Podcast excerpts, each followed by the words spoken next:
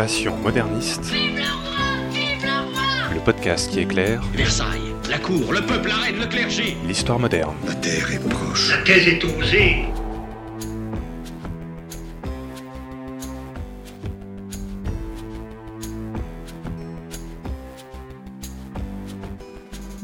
À tous et bienvenue dans ce nouvel épisode de Passion moderniste. Je m'appelle Fanny Cohen-Moreau et dans ce podcast, je vous propose de rencontrer de jeunes chercheurs et chercheuses en master ou en thèse qui étudient l'histoire moderne.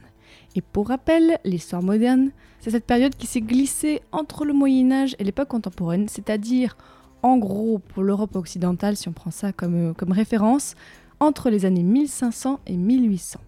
Épisode 7, Virginie et les origines de New York, c'est parti. Il y a des gens que, que ça intéresse ce- ce- Non, personne. Pour la première fois dans Passion moderniste, nous quittons justement le vieux continent et nous partons pour l'Amérique. Je suis très contente de montrer aussi qu'on peut travailler sur l'histoire et ne pas s'intéresser qu'à son propre pays, c'est-à-dire la France ou l'Europe. Donc aujourd'hui, nous allons nous plonger dans les colonies américaines au XVIIe siècle. Bonjour Virginie Adan. Bonjour. Tu as soutenu une thèse en décembre 2017 qui était intitulée Genre, pouvoir et relations marchandes dans une société coloniale multiculturelle Nouvelle-Néerlande, New York 1630-1730 et tu étais sous la direction de François Veil à l'EHESS. Tout à fait. Avant tout, Virginie, qu'est-ce qui t'a donné envie d'étudier l'histoire moderne? Au départ, mon envie, c'était pas l'histoire moderne, c'était l'Amérique. Dès le départ. Et l'Amérique dans tout ce qu'elle a de plus cliché d'une certaine manière. J'étais en licence d'histoire quand j'ai commencé à réfléchir à ce que j'allais faire comme sujet de recherche. Et je me rappelle être allée, ceci dit, dans, le bureau des professeurs d'histoire moderne de mon école et dire Ah non, j'aime vraiment bien l'Amérique, etc. Et, euh, et en fait, j'ai commencé par une maîtrise d'histoire qui était en réalité centrée sur le 19e siècle, donc époque contemporaine. Euh, et je m'intéressais en fait à un zoo humain amérindien qui était en tournée en France, qui était euh, associé à un peintre qui s'appelle Georges Catlin, et qui était en tournée en France euh, sous le règne de Louis-Philippe. Et en fait, c'était une façon de m'intéresser un peu, ouais, voilà, à l'Amérique des Indiens et au, au mythe fondateur de l'Amérique. Avec cette frustration de me dire, mais en fait, c'est l'Amérique par proxy, parce que c'est c'est l'Amérique de la façon dont elle est perçue par la France, et c'est pas très très satisfaisant. Et puis en fait, c'était frustrant parce que une des raisons pour lesquelles on veut travailler sur l'Amérique en général, c'est qu'on a envie d'y aller. et donc je n'y suis pas allée et j'étais là, Ah, c'est un peu nul. Donc j'avais failli arrêter la recherche. Et après avoir passé euh, l'agrégation, puisque euh, c'est aussi euh, le lot des, des chercheurs en histoire, c'est qu'à un moment, il faut faire un concours d'enseignement si on veut espérer avoir une carrière là-dedans derrière. Après avoir passé l'agrég d'histoire, je- j'étais un peu perdue sur ce que je voulais faire. Et je suis allée dans le bureau de mon, mon directeur, de, de celui qui est devenu mon directeur de thèse. Tu es retourné dans un bureau? Je suis retournée dans un bureau et je lui ai dit euh, Bah ouais, mais moi, ce que je veux, c'est l'Amérique. et euh, l'Amérique coloniale cette fois-ci. Parce qu'en fait, je- ce qui m'intéresse, c'est vraiment la fondation de l'Amérique. En fait, la fascination de départ, c'était euh, c'était l'idée de, de- de- de visualiser des personnes qui ont, euh, qui ont décidé de tout plaquer, de quitter tout ce qu'ils avaient. En tout cas, c'était ce que je pensais à l'époque, pour, euh, pour tenter leur chance sur un nouveau continent dont ils connaissent rien, dont ils savent pas euh, comment ça va se passer, mais ils se disent on n'a plus rien à perdre et on va essayer. Et ça, je trouvais, c'était une espèce de fascination un peu naïve, mais euh, c'était ça qui m'intéressait. Donc euh, c'est ça le point de départ et c'est ce qui m'a conduite dans l'histoire moderne, mais qui était une espèce de, porte d'entrée un peu biaisée parce que c'était pas une entrée par les grands thèmes classiques de l'histoire moderne, les, grandes révolutions ou la société d'ordre dans ce qu'elle a de plus figé, ou dans les relations diplomatiques très complexes qui caractérisent l'époque moderne tout ça c'est en jeu en fait dans ma colonie, dans la colonie sur laquelle j'ai travaillé, mais c'était pas ça mon point de départ. Mon point Ouais, de t'as départ- vraiment fait un pas de côté dans ton, dans ton sujet. Quoi. Voilà, c'était c'était euh, waouh l'Amérique, euh, les débuts de l'Amérique, avec euh, voilà les colons. euh, dans- en tête, moi j'avais euh, très honnêtement hein, Pocahontas, les sorcières de Salem et des trucs comme ça. Je disais mais quand même c'est une époque c'est une époque fascinante en fait et c'est un moment fascinant. Donc donc voilà. Et tu t'es intéressé spécifiquement à une colonie en particulier, la Nouvelle-Néerlande. Pourquoi tu as choisi cette colonie en particulier? Alors, déjà, on va recadrer. Nouvelle-Néerlande, c'est un mot qui a un petit peu un barbarisme. Bah, parce qu'en fait, le, le v- le vrai nom de la colonie, il est en néerlandais, New Netherland. Et dans les sources de l'époque, en réalité, il est nommé Nouveau Pays-Bas. Après, Ah, nouveau- t'as dû t'amuser avec euh, toutes ces occurrences euh, différentes. voilà, et en latin, c'est Nouvelle-Belgique. Donc, euh, c'est un bazar sans nom.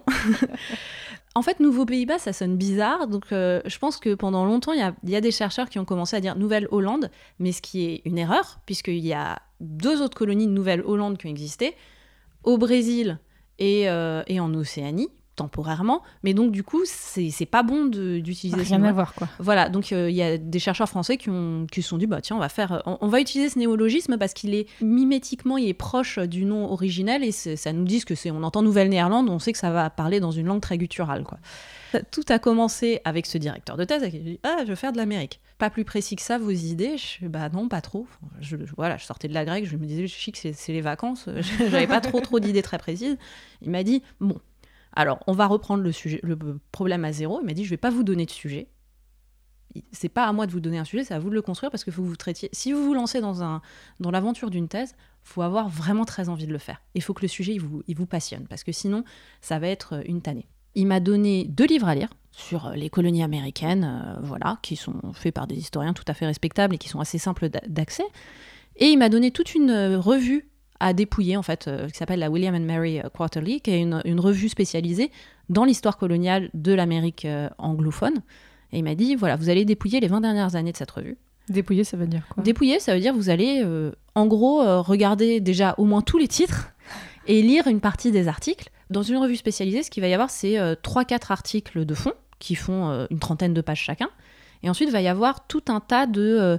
euh, c'est pour ça qu'on appelle ça une revue aussi, parce que c'est une revue d'ouvrage. En fait, c'est euh, la recherche en cours qui fait l'objet de, euh, de comptes rendus de lecture pour savoir de quoi ça parle. Donc ça permet d'avoir un panorama assez global de tout ce qui a été écrit sur l'Amérique coloniale à ce moment-là. Il me dit, bah, vous voyez s'il y a un sujet qui se dégage. Et en fait, moi, il y a un truc qui m'a frappé tout de suite, c'est qu'il y avait énormément de choses sur les colonies dites de la Chesapeake, donc c'est la Virginie et le Maryland actuel, énormément de choses sur la Nouvelle-Angleterre, et rien sur New York. Et j'étais là, mais c'est bizarre, parce que quand même New York, ville la plus célèbre du monde, il y a une aura autour de cette ville, comment ça se fait qu'il n'y ait aucune recherche dessus? Et rapidement, en fait, euh, euh, j'en ai tiré la conclusion euh, que c'était un truc très bête, c'est que les recherches, elles sont faites par des Américains ou des anglophones, et qu'ils n'ont pas forcément envie de se fouler à, parler une autre langue. Et la Nouvelle-Néerlande, comme son nom l'indique, c'était une colonie néerlandaise, et les archives, elles sont en néerlandais. Donc il y avait beaucoup moins de recherches dessus, parce que, bah, pourquoi s'embêter, quoi? Mais il n'y a pas de recherche de la part des Néerlandais sur le sujet? Moins. Parce qu'en fait, du point de vue des Pays-Bas, New York, c'est rien, en fait. Parce Comment- que Comment ça, c'est rien? Parce que, en fait, quand on prend l'Empire néerlandais, il y, a des- il y a des endroits qui, qui rapportent beaucoup. La Nouvelle-Néerlande, c'était le parent pauvre, en fait. C'est un angle mort de la recherche, mais c'était un angle mort colonial parce que euh, il y avait des colonies qui rapportaient tellement plus. Les Antilles néerlandaises, euh, notamment l'île de Curaçao. Il y a la colonie du Cap, qui rapportait beaucoup aussi. Il faut savoir que les, entreprises coloniales à cette époque, elles étaient euh, menées par des compagnies à charte. C'est-à-dire le souverain ou les dirigeants octroyaient une charte à une compagnie privée pour euh, régner en leur nom ou pour euh, s'occuper en leur nom de, tirer profit. Parce qu'en fait, les colonies, c'était du profit. fait. C'était, de la matière première, c'était des choses qui devaient permettre d'enrichir les souverains. C'est, un peu particulier parce que les, les Provinces-Unies, c'est, une république, mais c'est la même idée. Et en fait, il y avait deux compagnies. La Compagnie des Indes occidentales, qui a l'acronyme VOC. Bon, je vais pas vous dire à quoi ça correspond, c'est Vereinigte Ostindische Compagnie. Bon, voilà. Sûr. VOC. et ça, c'est plutôt le Cap, et ensuite, c'est l'In- l'Indonésie. Et ensuite, il y avait la Compagnie des Indes occidentales, la WIC. Et la WIC, elle était un peu plus récente et rapportait un petit peu moins. Et quand elle rapportait, c'était plutôt sur les territoires qui étaient un peu plus au sud, c'est-à-dire les Antilles. Il y a un temps, ils ont essayé de coloniser le Brésil. Ça n'a pas marché. Mais dans ce contexte-là, en fait, euh, la Nouvelle-Néerlande, c'était peanuts, en fait. Donc il n'y avait vraiment rien sur les origines de New York euh, quand tu as commencé tes recherches? Pas vraiment rien, mais beaucoup moins. Beaucoup moins que tout le reste. Le reste faisait l'objet d'une énorme euh, production, euh, production historiographique, et ça vachement moins. Et donc, euh, moi j'étais, ah bah ouais, mais c'est. Outre le fait que c'est un angle mort de la recherche et que, oh, bah, il n'y a rien, donc je peux m'y mettre, j'ai ma place. En plus, je trouvais que c'était un territoire intéressant. C'est un territoire néerlandais en plein milieu d'un- d'une zone qui est, qui est dominée par les Britanniques, qui avait un peuplement assez original, en fait. Donc, euh, je trouvais ça très intéressant comme terrain. Et une fois que tu as choisi donc ce terrain, comment tu as anglé ta, ta thèse? Est-ce que voilà parce que tu allais pas faire tout, tu pouvais pas tout étudier en même temps, tu as dû choisir des- un angle particulier. C'est ça, c'est un angle particulier que j'ai dû choisir. Et euh, ça aussi, j'ai- pas mal tergiversé. Donc ça, c'est l'année de M2.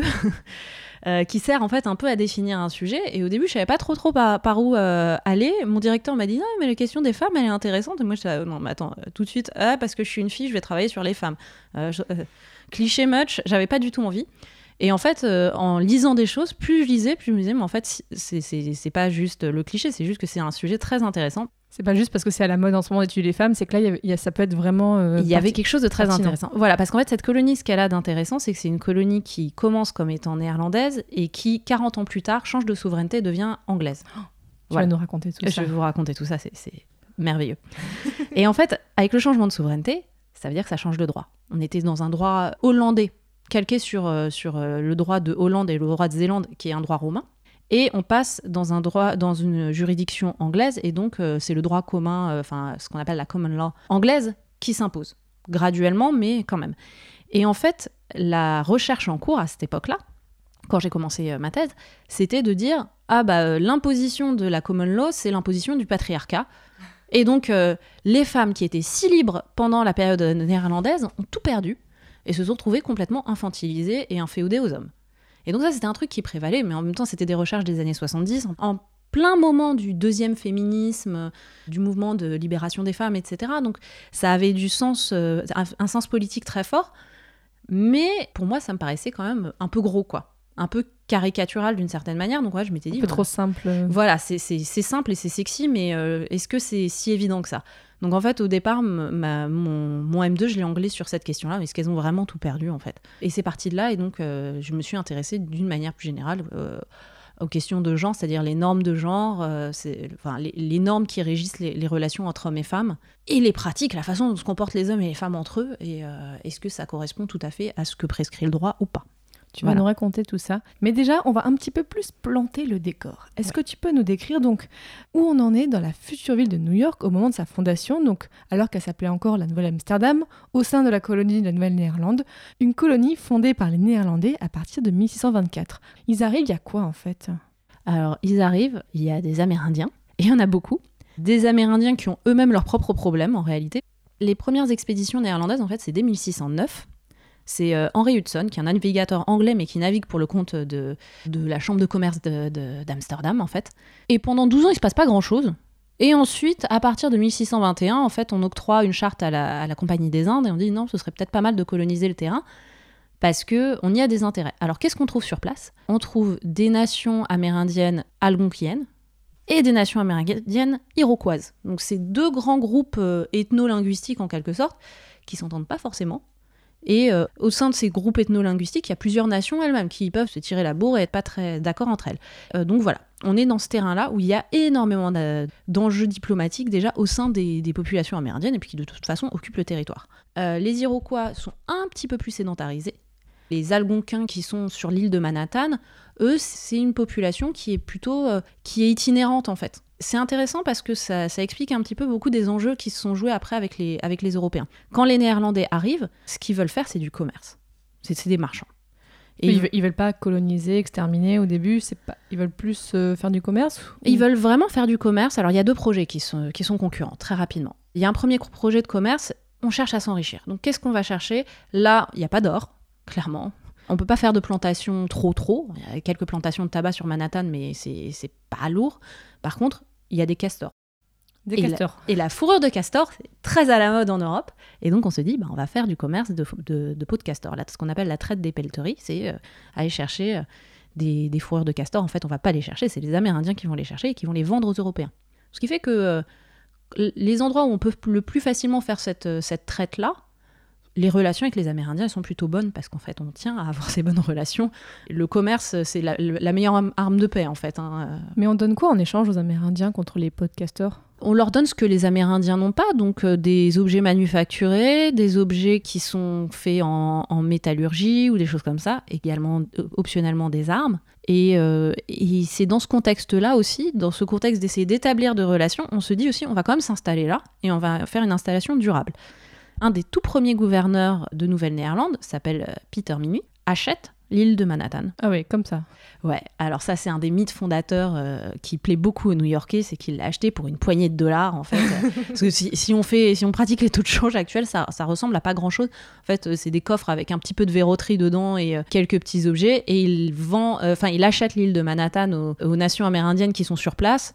Sauf que pour les Amérindiens, la notion de propriété, ça n'a pas cours puisque la terre c'est une divinité, on possède pas Dieu. Donc euh, en fait, eux, ils vendent l'usage de l'île de Manhattan jusqu'à ce qu'ils reviennent. donc, quand ils reviennent, on leur dit ah ben non, c'est plus à vous et, euh, ça crée euh, ça des tensions très vite. dans cette partie-là de la colonie. Ça, c'est la partie plutôt sud de la colonie. Et plus au nord de la colonie, quand on se rapproche un peu du Canada actuel, là, on a du négoce et, et de, de la traite des pelleteries. Et donc les Néerlandais s'installent au fur et à mesure dans cette zone-là. C'est ça, parce que ça, c'est un premier projet, un projet euh, orienté autour de, autour de la traite. Sinon, euh, il y a certaines euh, personnalités à Amsterdam, donc dans l'ancien monde, qui se disent, mais ce qui serait bien, ce serait de mettre en place une entreprise de colonisation agricole du territoire. Et donc, qui essayent de... d'obtenir des chartes pour avoir des territoires sur lesquels ils vont euh, envoyer des, paysans qui vont travailler la terre, etc. La plupart de ces colonies agricoles s'effondrent. Il y en a une qui tient, qui est euh, au niveau de la frontière euh, canadienne actuelle. hein, c'est une colonie qui se trouve à côté de la ville d'Albany, qui est la capitale de l'État de New York aujourd'hui. Et ça, c'est la seule colonie qui tient vraiment, la seule colonie agricole. Mais en tout cas, ce qui est intéressant dans tout ça, c'est qu'il y a des hommes seuls qui partent pour faire du commerce. Et il y a aussi des familles qu'on envoie là-bas pour, euh, pour s'installer. Et donc très vite, il y a une colonisation de peuplement qui se met en place. Et on arrive à combien de population sur place? Euh, alors c'est difficile à chiffrer. On a estimé que en 1664, donc au moment du changement de souveraineté, il y avait environ 9000 habitants. Ce changement de souveraineté, comment il arrive? Qu'est-ce qui se passe? Là, on revient dans le- dans, dans l'ancien monde, entre guillemets, c'est les relations diplomatiques entre l'Angleterre et les Provinces-Unies, qui connaissent une grande rivalité euh, dans ce moment-là du XVIIe siècle. Et donc, il y a, ce qu'on appelle les guerres anglo-néerlandaises, ou anglo-hollandaises, Anglo-Dutch Wars en, anglais, voilà. Et euh, pendant la deuxième guerre anglo-néerlandaise, ça coïncide, alors le roi d'Angleterre à ce moment-là, c'est Charles II, et euh, Charles II octroie à son frère le droit de d'occuper toute l'Amérique du Nord en quelque sorte. En fait, c'est pas ça, mais Oh, c'est sympa comme cadeau. ouais, c'est qu'il lui octro- octroie le territoire qui correspond à l'actuelle nouvelle, euh, à l'époque à la Nouvelle-Néerlande. C'est-à-dire que à ce moment-là, honnêtement, le roi d'Angleterre se fiche un petit peu des colonies. Il n'a pas un intérêt très très appuyé pour les colonies. Il laisse un peu faire. Il y a un gros pôle anglais au nord de la Nouvelle-Néerlande, c'est la Nouvelle-Angleterre. Il y a un gros pôle anglais au sud de la Nouvelle-Néerlande, c'est la Virginie et le Maryland. Et entre les deux, bah, il y, a, y a ce truc-là. Et le frère du roi dit, mais ouais, mais ce serait bien de rejoindre les deux et d'avoir un, grand ensemble euh, anglais en Amérique du Nord, ce serait chouette. Et donc, il lui octroie cette charte. Et en fait, euh, les Néerlandais perdent la guerre. Et euh, dans les négociations, ils acceptent de céder ce territoire-là lors d'un traité, donc traité de Breda en 1667. Avant ça, donc trois ans plus tôt, en réalité, euh, les, euh, les Néerlandais à Amsterdam se sont, se sont rendus, ont laissé rentrer les Anglais, et donc les Anglais ont occupé, euh, ont occupé ce territoire. Ça s'est fait progressivement en réalité, parce qu'en fait, il y avait déjà des colons anglais qui venaient s'installer en Nouvelle-Néerlande par la Nouvelle-Angleterre. Il se faisait manger au fur et à mesure, en fait. Ça se faisait grignoter au fur et à mesure. Et en fait, le gouverneur de Nouvelle-Néerlande, en réalité, il n'a pas le titre de gouverneur, il a le titre de directeur général. Ça montre qu'on est vraiment dans une, dans une colonie de commerce et qui est dirigée par une compagnie à charte. Le directeur général de l'époque, qui a un nom rigolo, ce qui s'appelle Stuyvesant, c'est comme les cigarettes en fait. Et c'est un monsieur qui a une jambe de bois. euh, C'est vraiment c'est- l'imagerie de, de- la piraterie euh, dans toute sa gloire. Et en fait, euh, Stuyvesant essaye de, de motiver les, les habitants de la Nouvelle-Amsterdam. Non, il faut résister, etc. Et ils sont là, non, mais en fait, euh, on n'a plus envie. Parce qu'il y, y avait des, rivalités avec le pouvoir, le pouvoir de la compagnie. Donc, en fait, il, il laisse rentrer un petit peu les Anglais dans un premier temps. Après, c'est un peu plus compliqué. Mais en tout cas, la colonie passe entre les mains des Anglais à ce moment-là. Le frère du roi, eh ben, c'était le duc d'York. Donc, du coup, ça Ah. devient New York. Et Ah. voilà. Il était duc d'York et d'Albany, c'est ça son titre complet, ce qui fait que la nouvelle Amsterdam, principale ville, devient la nouvelle York. Et la deuxième ville de la colonie, qui s'appelait Beverwijk, devient Albany, puisque c'est le deuxième titre. euh, voilà. Et donc à partir de ce moment-là, ça devient New. York,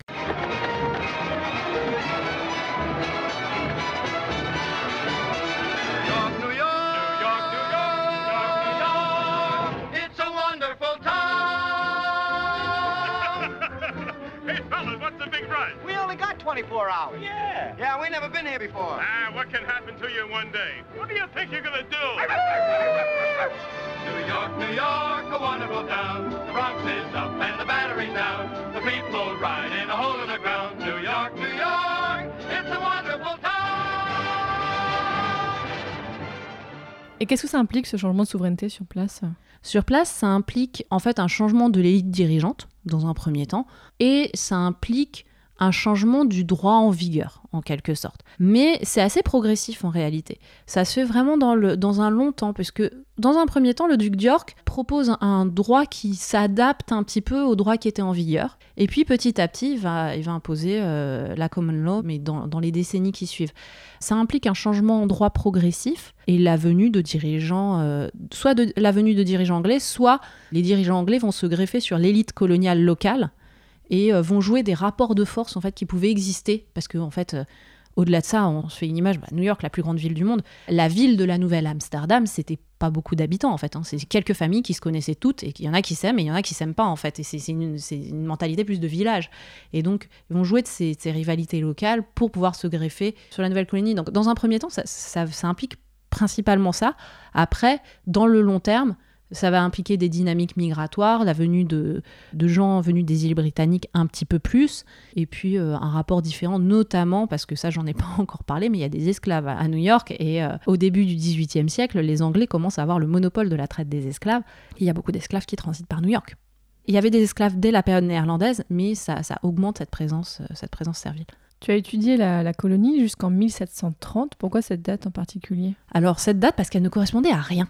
Comment ça Tu as choisi une date de fin qui ne correspond à rien C'est un peu ça. C'est-à-dire que, en fait, quand j'ai commencé à travailler dessus, et je m'intéressais donc à la question des femmes au départ, on avait fait tout un foin de 1664, waouh, retournement complet de situation, etc. Enfin, en tout cas, c'est comme ça que moi je l'avais compris. Et je me disais, mais en fait, euh, une rupture diplomatique comme ça, est-ce que ça a vraiment du sens quand on s'intéresse à la formation d'une société nouvelle? Est-ce qu'il vaut mieux pas plutôt travailler sur du long terme et de voir que les ruptures diplomatiques, elles infléchissent certaines tendances, mais en fait, euh, les choses, elles se transforment un peu dans un long temps? Donc en fait, c'était ça mon, mon idée de départ. Donc je me suis dit, je vais pas commencer par exemple en 1626, date de l'achat euh, de, Manhattan, je vais pas terminer en, en 1664 ou, ou des trucs comme ça. En plus, beaucoup des travaux en cours que j'avais lus, ils étaient soit sur la période néerlandaise, soit sur la période anglaise, mais rarement les deux. Ils articulaient assez mal les deux périodes, je trouvais. Donc moi, je me disais, bah, en fait, je vais, je vais prendre un siècle, arbitrairement un siècle. Donc, le début d'installation coloniale, c'est autour des années 1630. En gros, c'était ça. C'est que si je dis vraiment mon titre complet, déjà que celui-là, il, il est long à prononcer, ce serait circa 1630, circa 1730. Et en réalité, je vais même jusqu'en 1741 par moment. Mais en gros, c'est des dates floues délibérément pour essayer de m'inscrire dans une période de long terme et de voir des changements, euh, des changements sociaux sur du long terme, en fait. Mais tu voulais pas faire deux siècles, trois siècles, non Alors non, en fait, euh, l'un des impératifs aussi 1630, pourquoi euh, 1730, pardon, pourquoi Parce que je me disais, bon, ça fait un siècle, ça fait un contron, c'est déjà pas mal. Et euh, bon, je suis pas très psychorigide, mais ça, ça me plaisait. et l'autre raison, c'est que euh, plus on s'avance dans le 18e siècle, plus il y a une autre problématique qui arrive, et ça, c'est un autre sujet, quoi. C'est qu'il y a la problématique de l'indépendance. En fait, moi, mon, mon terminus euh, final, c'était d'aller vers l'inclusion de New York dans un empire anglais, un empire britannique même. Donc euh, c'était intéressant parce qu'on parle d'une, on part d'une colonie néerlandaise qui est un peu atypique euh, parce que néerlandaise, on va dire, dans ce monde colonial au XVIIe siècle. Je termine dans une colonie qui est pleinement incluse dans le monde colonial britannique. Mais je voulais pas euh, m'avancer vers les questions de contestation coloniale et de, de la guerre d'indépendance et, et des résistances, etc. Parce que ça faisait un deuxième sujet de thèse et qu'à un moment, il faut circonscrire. Oui. Voilà. Et est-ce que tu as continué quand même à, étudier de loin les Amérindiens sur place? À travers tes recherches, tu en avais quand même un aperçu, tu les retrouvais en filigrane? Ouais, en fait, c'était un de mes enjeux. C'est aussi euh, beaucoup des travaux euh, qui existent parlent soit des relations amérindiennes, soit des questions raciales liées aux esclaves, soit euh, des populations entre guillemets blanches. Pour moi, une société coloniale, c'est une société où il y a tout le monde qui se côtoie. Donc, en fait, j'essayais au maximum de restituer ça, d'autant plus que la présence amérindienne, elle n'est pas anecdotique du tout.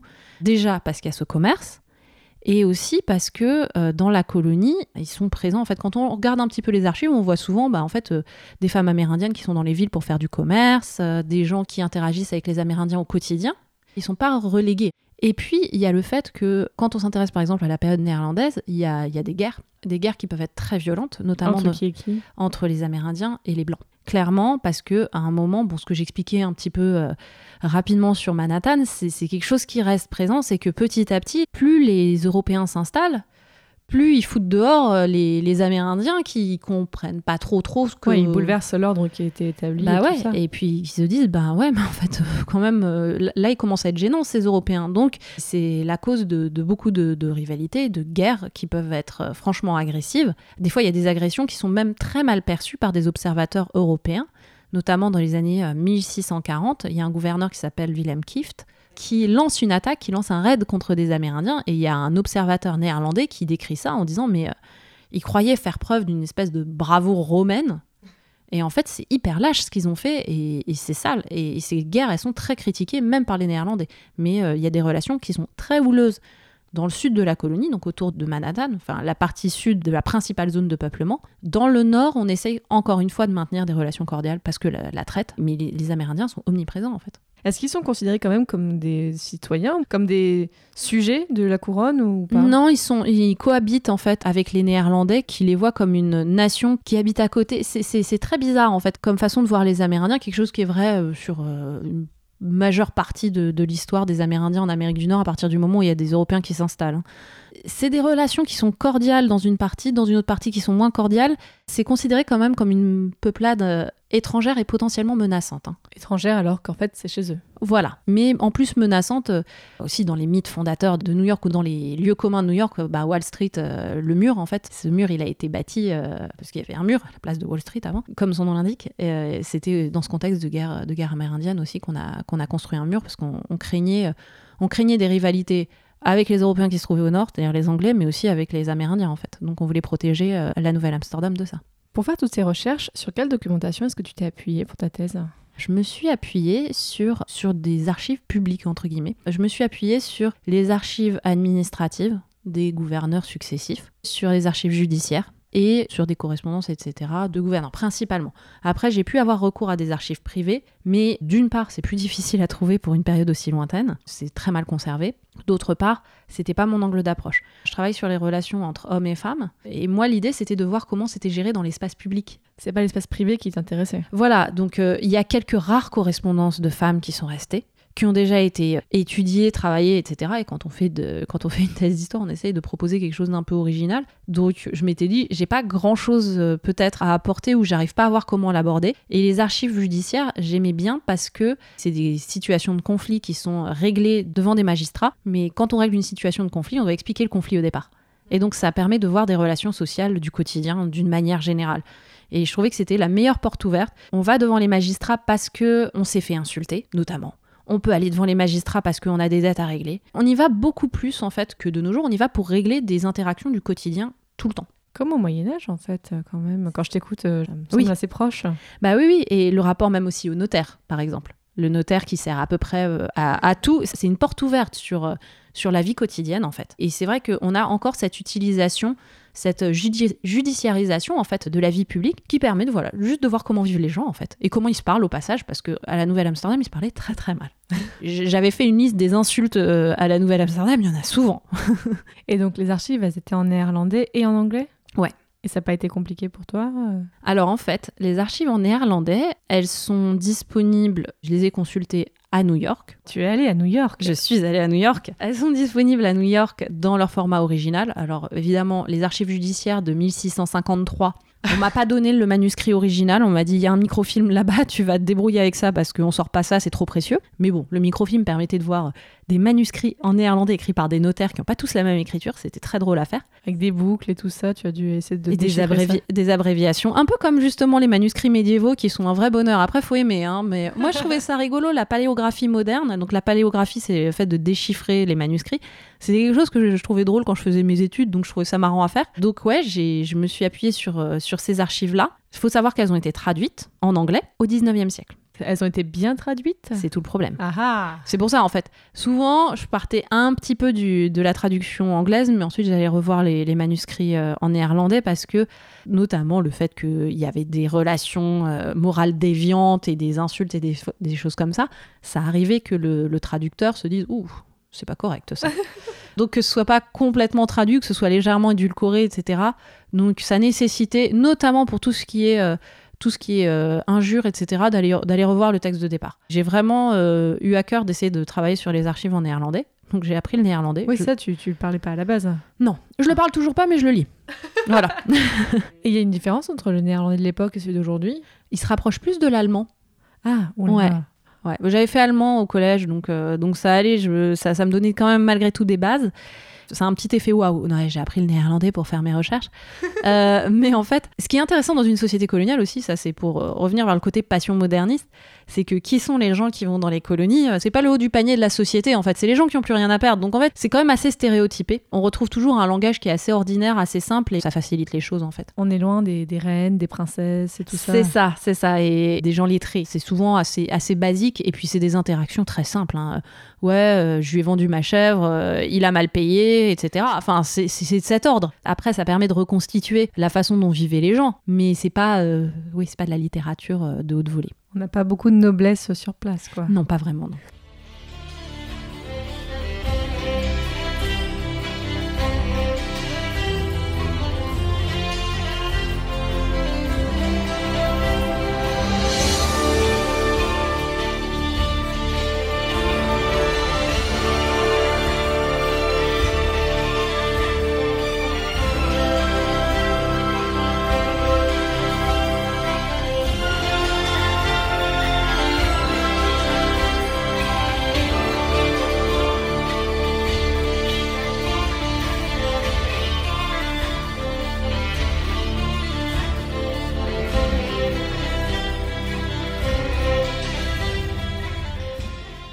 Tu as commencé à nous dire, tu es donc allé sur place Ouais. pour tes archives. Oui. Raconte-nous un petit peu ça. Alors, euh, en fait, je suis allée deux ans aux États-Unis. Pour le faire, j'ai utilisé des bourses de recherche. Une première bourse euh, qui s'appelle la bourse Fulbright, qui m'a permis d'aller un an à l'université de New York, NYU. De là, en fait, euh, déjà, je suivais des séminaires d'histoire euh, d'histoire atlantique, puisque ça s'appelle de l'histoire atlantique, le champ dans lequel je m'insère. Et j'allais aux archives de New York. Donc, euh, il y a trois gros fonds. Les archives municipales, les archives qui sont conservées dans la bibliothèque municipale de New York, la New York Public Library, celle avec les gros lions à l'entrée, là, comme on voit dans Ghostbusters. Ensuite, il y a la New York Historical Society. Il y a d'autres euh, historical societies euh, un peu partout autour, mais c'est celle-là la principale. Et donc, euh, en regroupant les trois, il y a quand même déjà pas mal d'archives, que celles-ci soient éditées ou non. C'est ça qui était assez frustrant, c'est que il y a aussi une partie des archives qui ont été numérisées pendant que je faisais ma thèse. Alors moi, je me suis cassé la tête à aller les voir. Et euh, à la toute fin de ma thèse, quand je me disais ah mince, j'ai oublié de voir ça, bon en fait c'était, il y en avait une partie qui était disponible et qui était numérisée, mais enfin bon. Donc il y avait ça. Et ensuite la deuxième année, je me dis que j'avais pas fait assez. J'ai essayé d'obtenir une deuxième bourse pour faire euh, des recherches. Et donc là cette fois-ci, c'est l'université de Pennsylvanie qui m'a donné une bourse qui me permettait de rester un semestre à UPenn, donc à Philadelphie. Et un semestre à Albany, la capitale de l'État de New York, On sait pas très bien que c'est Albanie, d'ailleurs, la capitale. on sait pas très bien, ouais, mais parce que c'est vraiment une petite ville. C'est une, c'est une capitale de province. hein. C'est, c'est minus. Enfin, non, c'est pas minus, mais c'est, euh, euh, c'est une mentalité un peu étriquée. C'est très drôle parce qu'en fait, quand on travaille sur les origines de New York, on croise un certain nombre de familles tout le temps. Moi, j'ai l'impression de les connaître hein, maintenant, certains. Et euh, quand on arrive à Albanie et qu'on prend un annuaire, on retrouve les mêmes familles, elles ont pas bougé en fait. Ah ouais. Ah ouais, c'est c'est très très bizarre. Et en fait, là, il y a une mentalité très locale et fascinée par cette période néerlandaise dont ils pensent que c'est la vraie origine de l'Amérique. Ils le disent un peu en ces termes. Bah, du coup, ils ont un petit peu raison, là. Pour, pour cette région-là, ils Pour ont cette raison.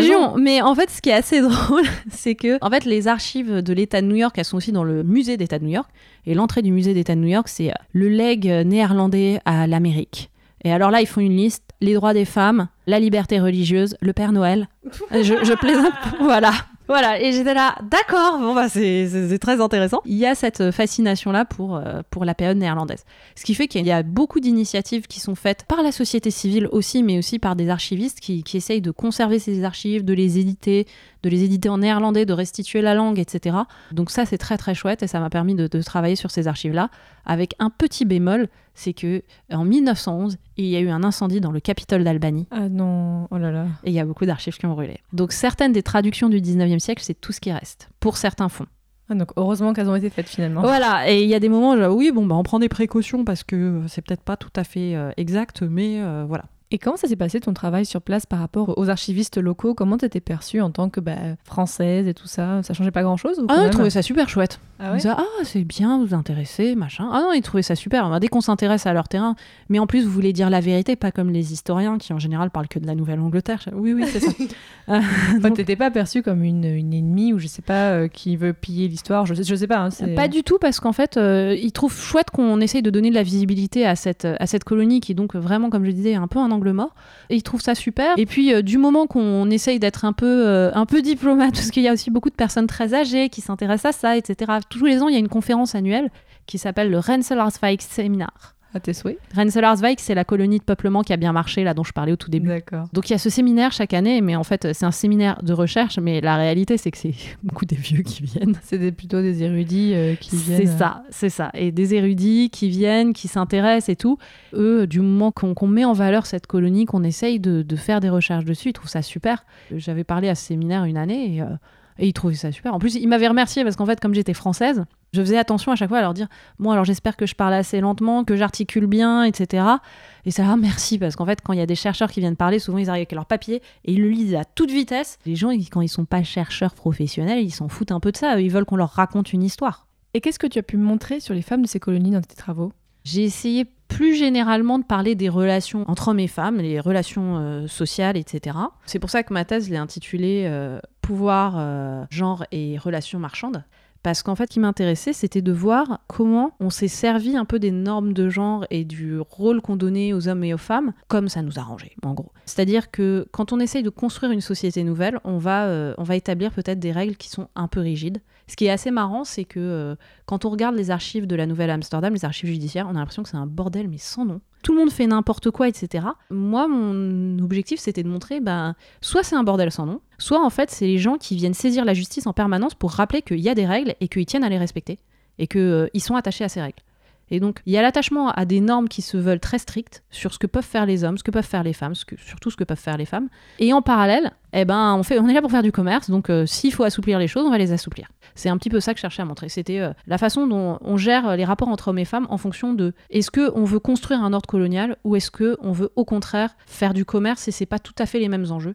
Alors je dis de manière un peu, un peu schématique comme ça, mais par exemple quand les, quand les Anglais prennent le contrôle de la colonie, eh ben d'un coup en fait dans les archives judiciaires on voit beaucoup d'affaires pour adultère, euh, prostitution, etc. qui n'apparaissaient pas avant. Il y a un ordre moral nouveau avec les Anglais. C'est ça. Et les Anglais, pour dire, bah, c'est nous les patrons maintenant, et ben, ils, ils mettent en place une sorte d'ordre moral, effectivement, pour euh, rappeler que c'est eux qui vont encadrer cette population maintenant. Et au niveau de la religion, ça se passe comment? Alors, au niveau de la religion, pendant la période néerlandaise, c'est euh, l'église, euh, l'église réformée néerlandaise qui prévaut, qui est une église de type calviniste. Mais ça n'empêche pas d'autres dénominations d'être présentes. Notamment, il y a des luthériens, et petit à petit, il y a même des juifs qui viennent s'installer en Nouvelle-Néerlande, etc. Mais la seule église qui est autorisée, c'est l'église réformée. Et ça, le dernier directeur général, le gouverneur Stuyvesant, il y tient, il dit non, c'est la seule qui sera autorisée. Ce qui fait que c'est intéressant parce que en 1657 notamment, il y a certains habitants de l'actuel Brooklyn en fait, enfin l'actuel Queens plutôt, qui font une remontrance vis-à-vis de la Compagnie des Indes pour dire il faut autoriser d'autres églises, c'est pas possible de rester comme ça. Ça s'appelle la remontrance de Flushing. C'est important parce qu'en fait c'est un des moments qui est considéré comme un moment aux origines de la tolérance religieuse aux États-Unis. Dans les mythes fondateurs des États-Unis, ils considèrent que ça c'est un, moment clé, c'est le moment où on dit non mais il faut autoriser les autres religions. La particularité de la Nouvelle-Néerlande, c'est qu'il y a des populations qui viennent de tous les horizons géographiques. C'est pas du tout des Néerlandais qui, peuplent la Nouvelle-Néerlande. Les premiers colons d'ailleurs c'est des Wallons francophones et des gens qui viennent de l'Artois et en fait, donc vraiment du nord de la France. Il y a des gens qui viennent de l'actuelle Allemagne, des gens qui viennent de l'actuelle Suède, etc., etc. Il y a des gens qui viennent de partout, mais donc qui ont autant de religions différentes. Pendant un temps, on se contente de cette hiérarchie euh, ecclésiastique qui vient de, de l'Église réformée, mais petit à petit, il y a une demande, et en fait, euh, avec le changement de souveraineté, on autorise des nouvelles églises euh, à pratiquer. Mais il y a l'église donc euh, anglaise qui. Voilà, l'église anglicane, ouais, et puis l'église luthérienne aussi commence à avoir une présence, et puis les, les huguenots aussi, ils ont leur propre église qui est séparée de l'église réformée, en fait, néerlandaise. Donc euh, y, il y a plusieurs églises qui voient le jour comme ça. Qu'est-ce qui t'a le plus surpris dans ta thèse? Tu nous as déjà dit plein de choses, mais est-ce qu'il y a quelque chose en particulier qui t'a marqué? Alors, ce qui m'a le plus marqué, je dirais, c'est en fait la façon dont, euh, les femmes interagissaient au quotidien. Enfin, c'est quelque chose. Vraiment, ma, thèse, elle, elle a dévié rapidement des femmes vers le genre et vers les rapports entre hommes et femmes d'une manière générale. Mais alors, je trouvais génial de voir la façon dont, les femmes pouvaient euh, circuler euh, dans, dans l'espace public, interagir, être à la fois dans une situation de domination en droit, mais être présente en fait. Et puis il y, a- des grandes gueules qui étaient marrantes à lire en fait. Effectivement, on n'est pas dans une histoire avec des princes, euh, des rois, des reines, etc. Donc il n'y a pas de personnage vraiment très célèbre qui a émergé de, cette période ni de cette colonie, mais en fait, euh, il y a des gens ordinaires qui étaient marrants. Il y a quelques histoires qui sont super drôles en fait. De... À un moment, il y y a une, aubergiste qui s'en prend au pasteur de la colonie. Il y en a qu'un à l'époque. hein. Enfin, est, il est important, il compte, il est. euh, Elle accuse sa femme de montrer son cul à tout le monde. Elle-même montre son cul à tout le monde. Et, euh, et le pasteur se dit mais attends, mais euh, elle, elle croit quoi elle? Et en fait là, il fait venir tous les notables de la colonie pour qu'ils témoignent euh, pour dire que elle c'est pas une personne morale et qu'elle devrait être bannie de la colonie parce que etc. On voit des, des gens comme ça qui passent le temps à être leur temps à être très très outranciers ou à, à s'exprimer vraiment. Et, et- et en fait c'est c'est ça qui m'a le plus étonné. Et puis même ça m'a étonné au niveau des archives, c'est de voir des moments où bah, les archives, on a toujours l'impression que ça va être des vieux papiers. euh, un peu qui prennent la poussière et puis de temps en temps il y a de la vie dedans et euh, ça c'est quelque chose que j'ai que j'ai- trouvé très chouette ouais. Ta thèse a duré 10 ans. Tu l'as finie en. Oui, on peut le dire, oui. elle a duré 10 ans. Et tu l'as finie en 2017. Ouais. Quel bilan personnel tu en tires aujourd'hui et pourquoi elle a duré aussi longtemps? Pourquoi elle a duré aussi longtemps? Bah alors ça, ça va avec le bilan personnel, beaucoup d'épuisement. Honnêtement, la thèse ça n'a pas été un truc facile. Moi j'ai trouvé que c'était euh, quelque chose d'assez difficile à, à mener. Je me suis sentie par moments très seule, alors que honnêtement j'avais un cadre qui me permettait de ne pas l'être. Mais il y a des moments où je me disais que c'était pas fait pour moi. Je suis partie d'un sujet qui était assez simple, où je me suis rendu compte qu'il était trop simple. Ah, Est-ce que les femmes ont perdu des prérogatives? En fait, euh, la question était vite réglée. hein. Donc, euh, non, c'est plus compliqué que ça, point. Après, je me suis dit, mais en fait, il faudrait qu'il y ait un sujet plus fourni, plus fouillé à, à proposer. Et là, euh, c'était carrément devenu un peu dantesque et je savais pas par où prendre le truc. Et euh, ça m'a un peu bloqué par moment. Alors par ailleurs, quand on fait une thèse sur un terrain étranger, ça rajoute des années parce que quand on va faire le- les archives à l'étranger, ça peut prendre du temps. Donc moi j'ai fait deux ans à l'étranger, donc on peut rajouter ça. J'ai eu beaucoup de mal à cadrer mon sujet de thèse. Je me suis dit, à partir du moment où je l'aurais bien cadré, j'ai les archives, j'aurais aucun mal à rédiger parce que j'aime bien écrire et je le fais facilement. C'est ce qui a été le plus long en fait. Ce qui a été le plus long d'arriver à la rédaction en fait. J'ai pas mal bloqué dessus et ce qui n'a pas aidé, c'est que quand on est, quand on est doctorant, donc euh, en général on a un métier à côté, Souvent, pour les doctorants, pour qui c'est le plus simple, c'est d'avoir des, des fonctions d'enseignement, recherche à l'université, donc euh, attaché temporaire d'enseignement et de recherche. Donc moi, ça, je l'ai fait pendant 4 ans. Mais une fois que c'est fini, j'ai un concours d'enseignement, bah faut que j'aille dans le secondaire.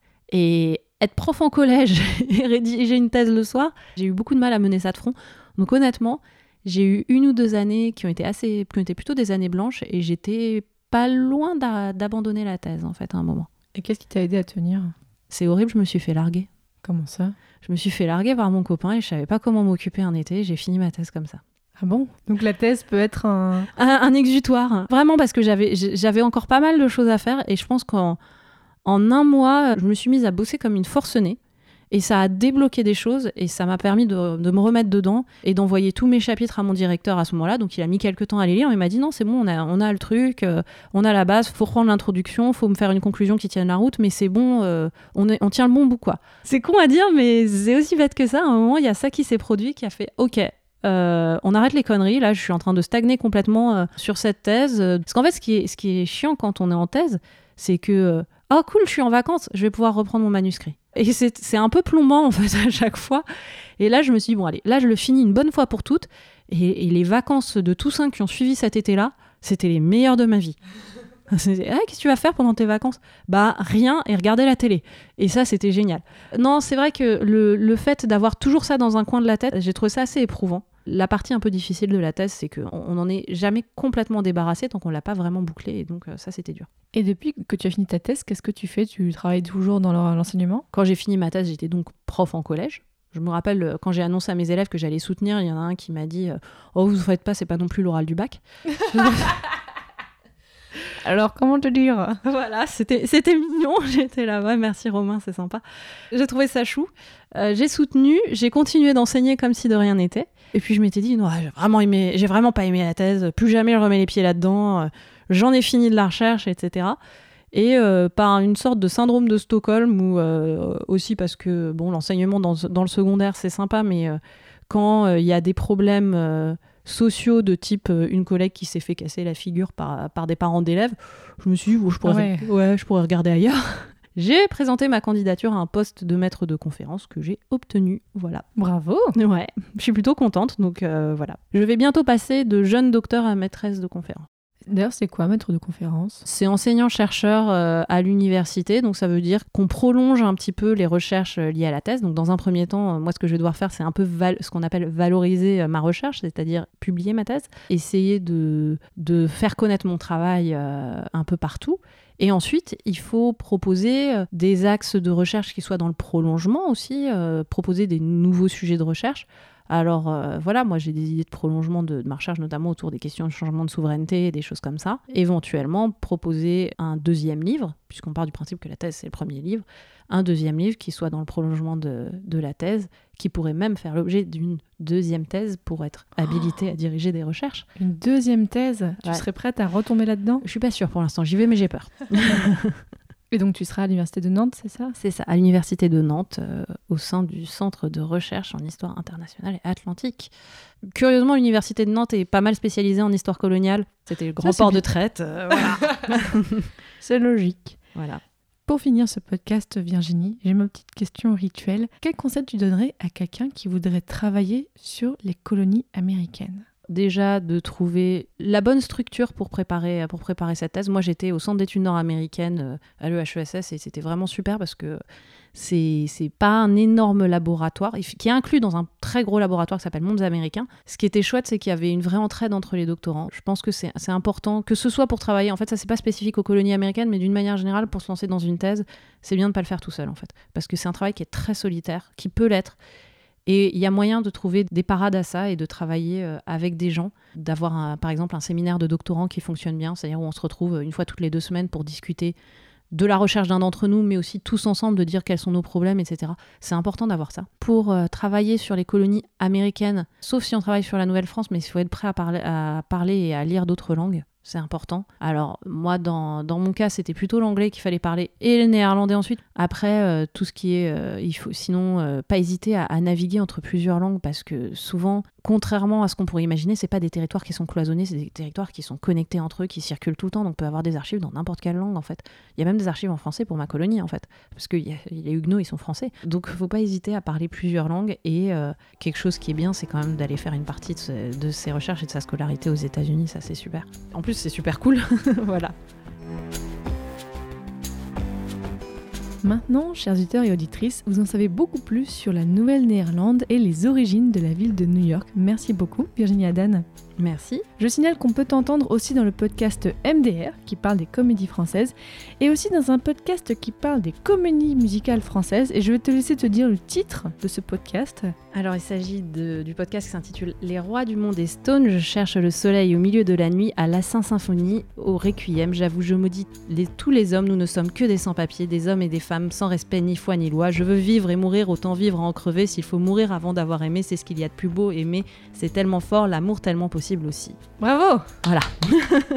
J'ai pas dit en une seule traite, mais voilà. Je vous conseille d'aller écouter, c'est vraiment hyper sympa, vraiment, vous- c'est très très drôle de vous écouter Bah, parler des merci. comédies musicales françaises. Et le dernier, il est sur l'histoire moderne en plus, donc c'est bien. Ah. C'est sur 1789, les amants de la Bastille. Pour le reste, vous pouvez retrouver Passion moderniste sur le site passionmediviste.fr et vous pourrez découvrir aussi plein d'autres podcasts sur l'histoire, notamment sur le Moyen Âge, il paraît. Et à bientôt pour un prochain épisode. Salut Salut